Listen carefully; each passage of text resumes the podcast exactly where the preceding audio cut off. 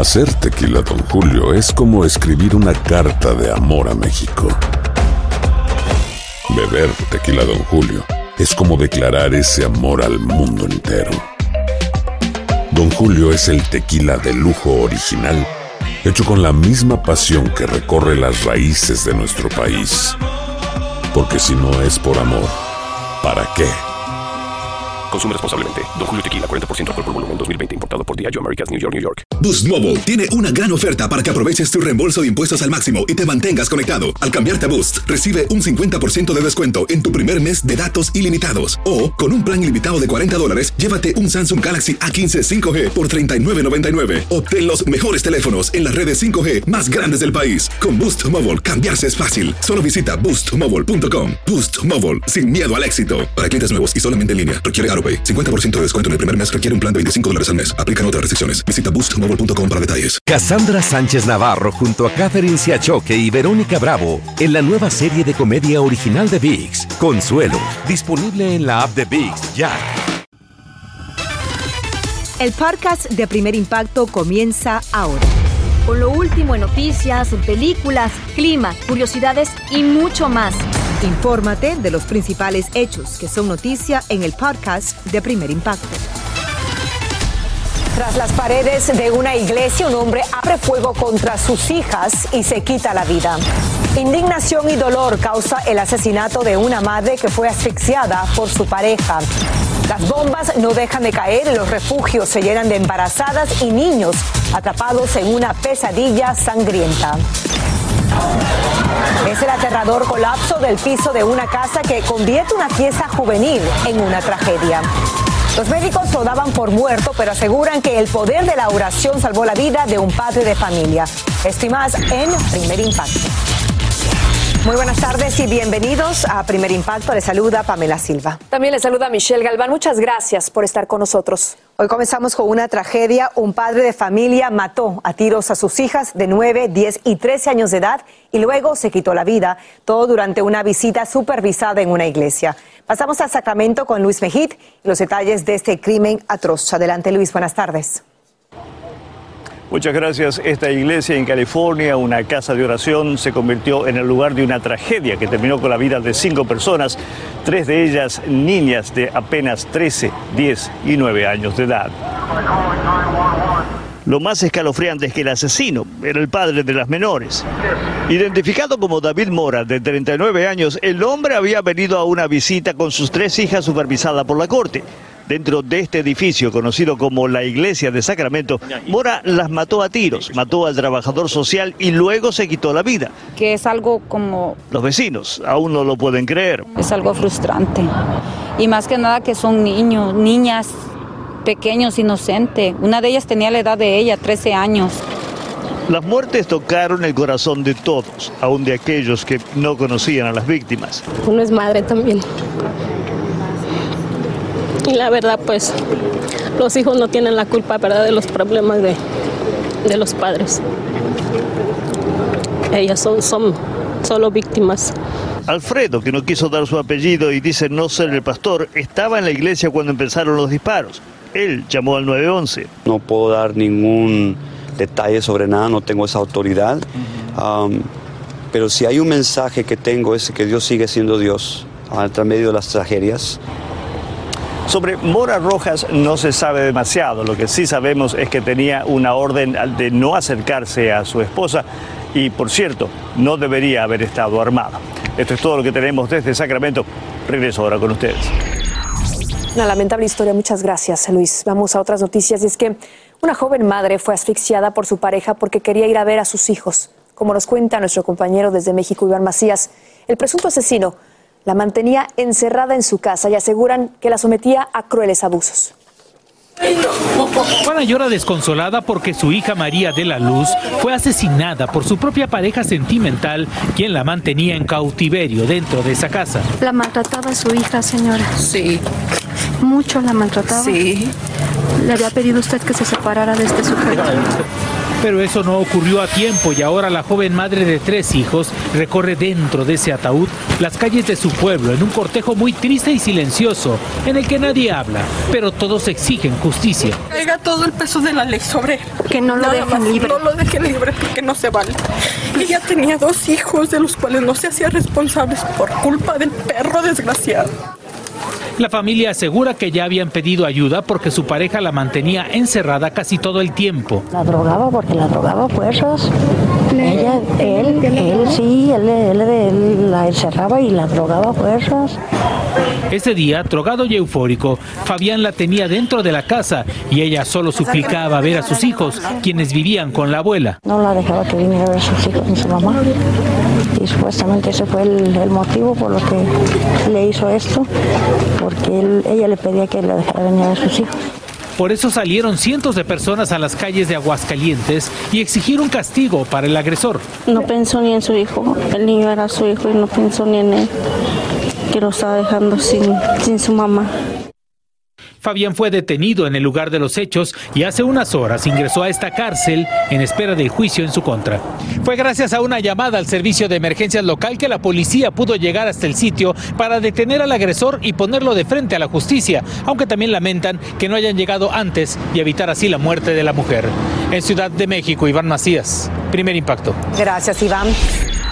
Y la vida de un motociclista fue truncada por una conductora ebria. Esto ocurrió en Colombia. Lo arrastró con su auto hasta que se estrelló contra un autobús en un cruce de calles y la víctima murió en el acto, mientras el chofer y su acompañante se dieron a la fuga. La responsable fue detenida y le pusieron una multa de unos 1.500 dólares. La policía investiga este letal atropello. Y en problemas con la ley está también el agresor que le lanzó heces fecales a una mujer. Eso ocurrió en una estación de metro de la ciudad de Nueva York. Aquí las imágenes. Lo arrestaron gracias a un video de vigilancia que muestra cuando se acerca a su víctima y le lanza el contenido de un paquete al rostro y el cuello. El perturbador incidente se suma a la ola de violencia en el sistema de transporte público en esa ciudad. Y un maestro abofeteó a un estudiante en una secundaria de Indiana, provocando que se golpeara la cabeza contra una pared. Todo comenzó cuando ese profesor le exigió al alumno que se quitara la capucha y tras el violento incidente fue despedido. Pero la clase entera lo apoyó, alegando que es un excelente profesor y que el adolescente lo agredió primero. En respuesta, la Junta Escolar decidió otorgarle la jubilación.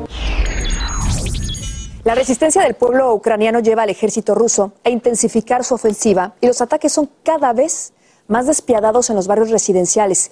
Alessandra Martín tiene el testimonio exclusivo de una embarazada a punto de dar a luz en medio de los bombardeos de una invasión sangrienta. Esta era su vida antes, una pareja feliz por la llegada de su primer hijo. Esta es su vida ahora. Las sirenas antiaéreas suenan con fuerza. Los bombardeos no cesan. Irina vive en Kharkiv y puede ponerse de parto en cualquier momento. Teme por su vida y por la de su pequeño. Mientras habla con nosotros debe refugiarse. Entre lágrimas. Este es su día a día.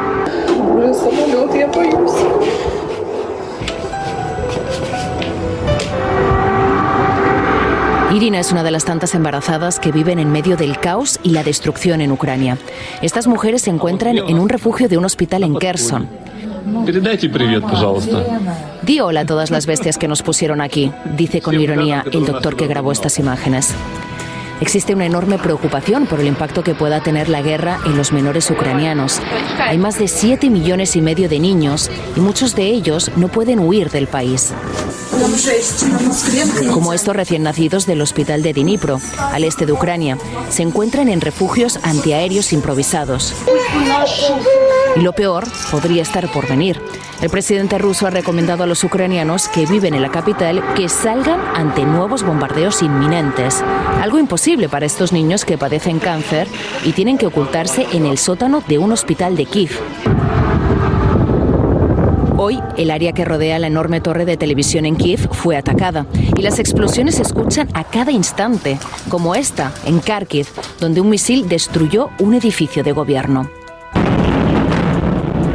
Mientras tanto, Irina se prepara para dar a luz. Llamé a la ambulancia para preguntar qué hacer si me ponía de parto. Ellos me respondieron, si hay bombardeos, no vamos. Tendrás que parir tú sola. Ella soñaba con ser mamá. Ahora su deseo es que su hijo pueda vivir en un país seguro y libre. Hace tan solo unas horas el presidente de Ucrania dijo que solo ayer 16 niños murieron como consecuencia de la agresión rusa. La ONU calcula que al menos 136 civiles han muerto desde que comenzó la invasión, aunque el balance real es probablemente mucho más alto. Esto es todo de mi parte. Regreso contigo a los estudios, Michelle. Siete millones y medio de niños que son las víctimas de esta guerra y los que están por nacer. Muchas gracias, Alessandra. Y mire usted, en respuesta a la invasión en Ucrania, el estreno de las películas más esperadas en Rusia han sido canceladas. Disney suspendió hasta nuevo aviso la presentación de varios filmes, entre ellos Alerta Roja, mientras que Warner y Sony también han pospuesto por tiempo indefinido varios lanzamientos, entre ellos el de Batman. Las principales plataformas digitales, incluidas TikTok y YouTube, bloquearon los canales rusos que apoyan la guerra. Boost Mobile tiene una gran oferta para que aproveches tu reembolso de impuestos al máximo y te mantengas conectado. Al cambiarte a Boost, recibe un 50% de descuento en tu primer mes de datos ilimitados. O, con un plan ilimitado de 40 dólares, llévate un Samsung Galaxy A15 5G por 39.99. Obtén los mejores teléfonos en las redes 5G más grandes del país. Con Boost Mobile, cambiarse es fácil. Solo visita boostmobile.com. Boost Mobile, sin miedo al éxito. Para clientes nuevos y solamente en línea, requiere AroPay. 50% de descuento en el primer mes requiere un plan de 25 dólares al mes. Aplican otras restricciones. Visita boostmobile.com para detalles. Hacer tequila, Don Julio, es como escribir una carta de amor a México. Beber tequila, Don Julio, es como declarar ese amor al mundo entero. Don Julio es el tequila de lujo original, hecho con la misma pasión que recorre las raíces de nuestro país. Porque si no es por amor, ¿para qué? Consume responsablemente. Don Julio Tequila, 40% alcohol por volumen, 2020. Importado por Diageo Americas, New York, New York. Si no sabes que el Spicy McCrispy tiene Spicy Pepper Sauce en el pan de arriba y en el pan de abajo, ¿qué sabes tú de la vida? Para, pa, pa, pa. Escucha los reportajes más relevantes del día en el podcast de Primer Impacto. Continuamos con más de Primer Impacto en vivo. Dan el último adiós en México a los cinco integrantes de la banda San Juan Bautista que fallecieron en un terrible accidente. El autobús en el que viajaban se estrelló contra una vivienda en Guanajuato porque los frenos fallaron. La agrupación solicitó donaciones para sepultar a los fallecidos que descansen en paz. Una tragedia. A casi dos años de la trágica muerte de la actriz Naya Rivera, sus familiares eh, transaron una demanda que entablaron bajo el acuerdo alcanzado con el condado de Aventura en California. Y es que será indemnizado el hijo del artista de seis años de edad, aunque la cantidad pues no fue revelada y un juez tendrá ahora que aprobarla el 14 de marzo. Rivera, como usted recordará, murió ahogada frente al pequeño durante pues un pasatiempo en un lago de ese condado. Sus familiares alegaron que el bote que alquiló no contaba con el equipo de salvamento requerido y no habían letreros que advirtieran sobre corrientes peligrosas. Ya es oficial, Ede Muñoz tiene sustituto en el grupo Calibre 50 y es hora de que todos lo conozcan. Pasamos ahora a México con Achiri Carnas para que nos amplíe. Adelante, Achiri. Gracias, muy buenas tardes. Luego de semanas de especulaciones y rumores, finalmente hoy se presentó el nuevo integrante de la agrupación sinaloense Calibre 50. He aquí todos los detalles. Se llama Tony Elizondo, es de Monterrey y a partir de hoy sustituye a Eden Muñoz, quien duró 11 años con Calibre 50. Bueno, miren, miren mi sonrisa, ¿verdad? Bueno, y todavía no se me quita lo emocionado y pues la neta, imagínense, es un gran paso. Imagínense, yo estaba a lo mejor en un, un por ciento y ahorita estoy como en el 100%. Él fue presentado en esta conferencia de prensa cerca de Guadalajara, a la que asistieron tres integrantes de la agrupación que lo conocieron hace apenas 15 días. Estamos súper felices porque créeme que en estos 12 años de carrera también uno tiende a, a caer en la monotonía y en hacer lo mismo siempre, entonces el, el- el que caiga una persona joven que tiene una chispa diferente, que trae muchísimas ganas, como que mueve todo el sistema y te dan muchísimas ganas también a ti, se te contagia toda esa energía. El joven de 20 años cantaba y tocaba la guitarra en eventos privados y fue seleccionado de entre aproximadamente 6.500 videos que se recibieron desde que se lanzó la convocatoria a principios de febrero. Fue su timbre de voz lo que hizo que se decidieran por él. Y fíjense que el día que me hablaron, yo estaba bromeando con mi familia.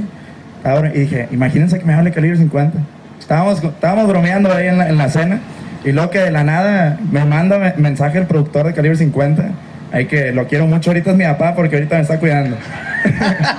bueno, me manda mensaje y me dice, oye, pásame tu número, soy el productor de calibre 50. Y yo, pues no me la creía, yo no me la creía. Me dijo, acabo de ver tu video de los seis mil y tantos videos, me dijo, y me llamó la atención.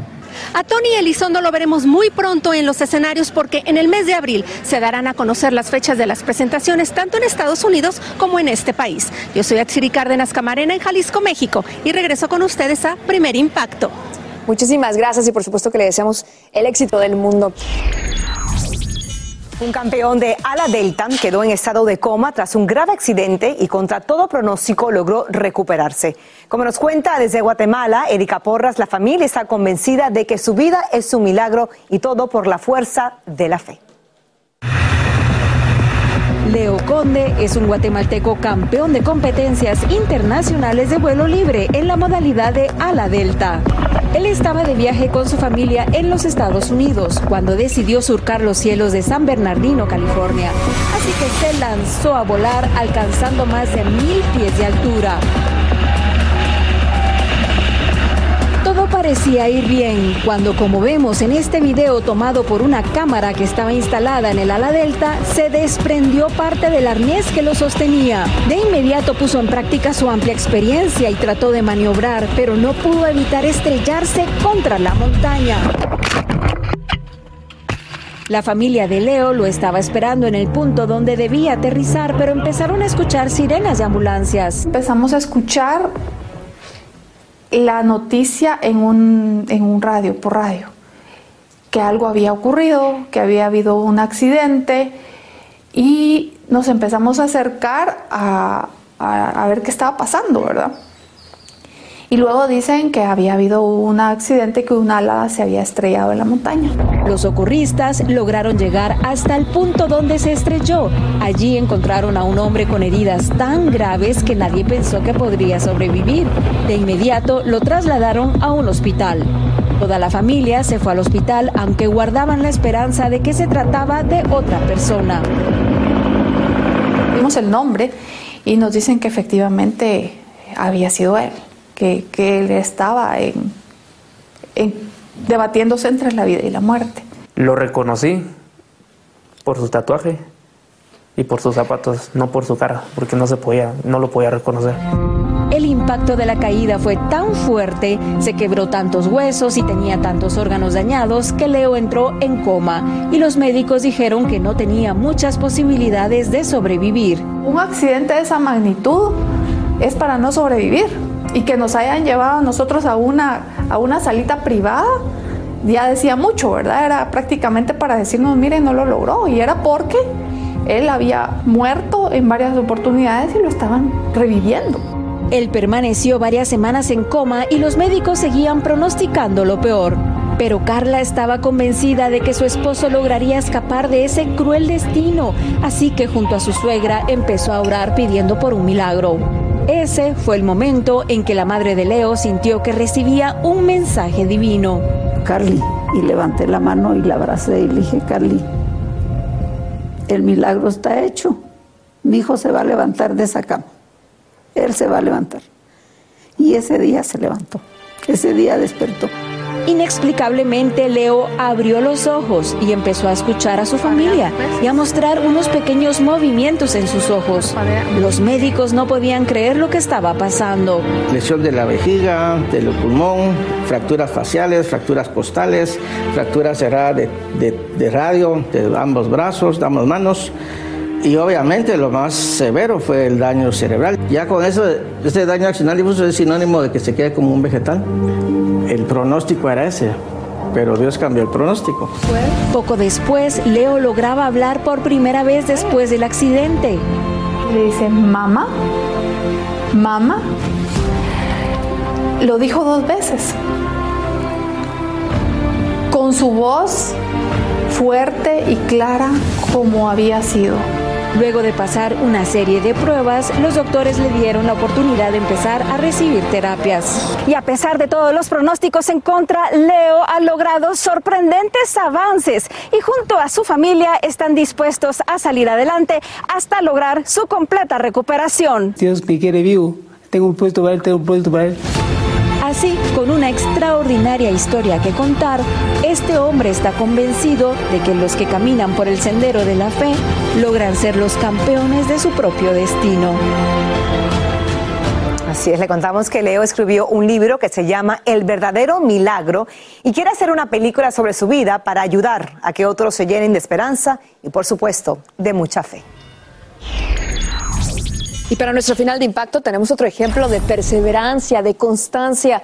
Y es que para un adolescente en Georgia es difícil decidir en cuál universidad va a cursar sus estudios. Le digo esto porque tiene más de 20 para escoger. Ha recibido más de dos decenas de cartas de aceptación y más de un millón de dólares en becas por sus excelentes calificaciones y porque es una gran atleta. Su sueño, nos dijo, que es estudiar medicina y confía en que los próximos cuatro años sean el comienzo de un exitoso futuro, que estoy segura así será. Y es que el esfuerzo siempre es recompensado y con ese mensaje nos despedimos en esta tarde de Impacto con Orgullo para esa familia, ¿no? Así termina el episodio de hoy del podcast de Primer Impacto. Encuentra episodios nuevos de lunes a viernes, primero en la aplicación de Euforia y en todas las plataformas de podcast. Como siempre, gracias por escucharnos.